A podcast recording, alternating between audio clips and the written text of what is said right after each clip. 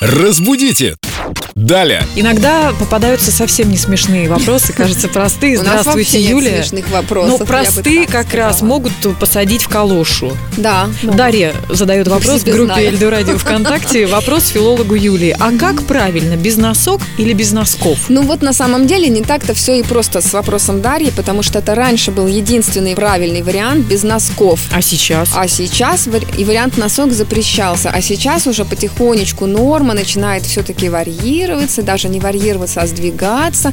По-прежнему для работников эфира остается без, Без носков, носков. для работников эфира, но сказать без носок уже сейчас не считается неграмотным. И есть словари, которые разрешают и без носков, и без носок. Это что за словари? Вы можете их привести? Куда не заглядывать А, э, куда работникам не за- телевидения и радио?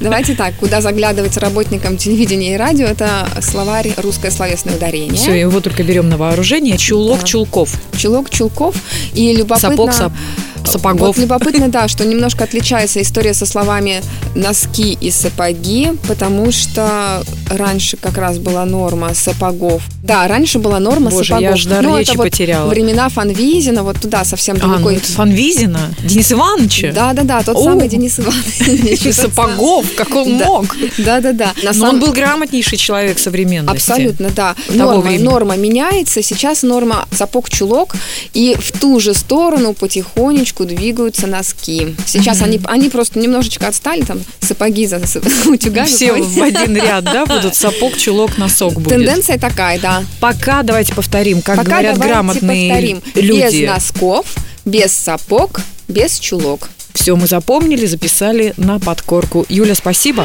Разбудите! Далее!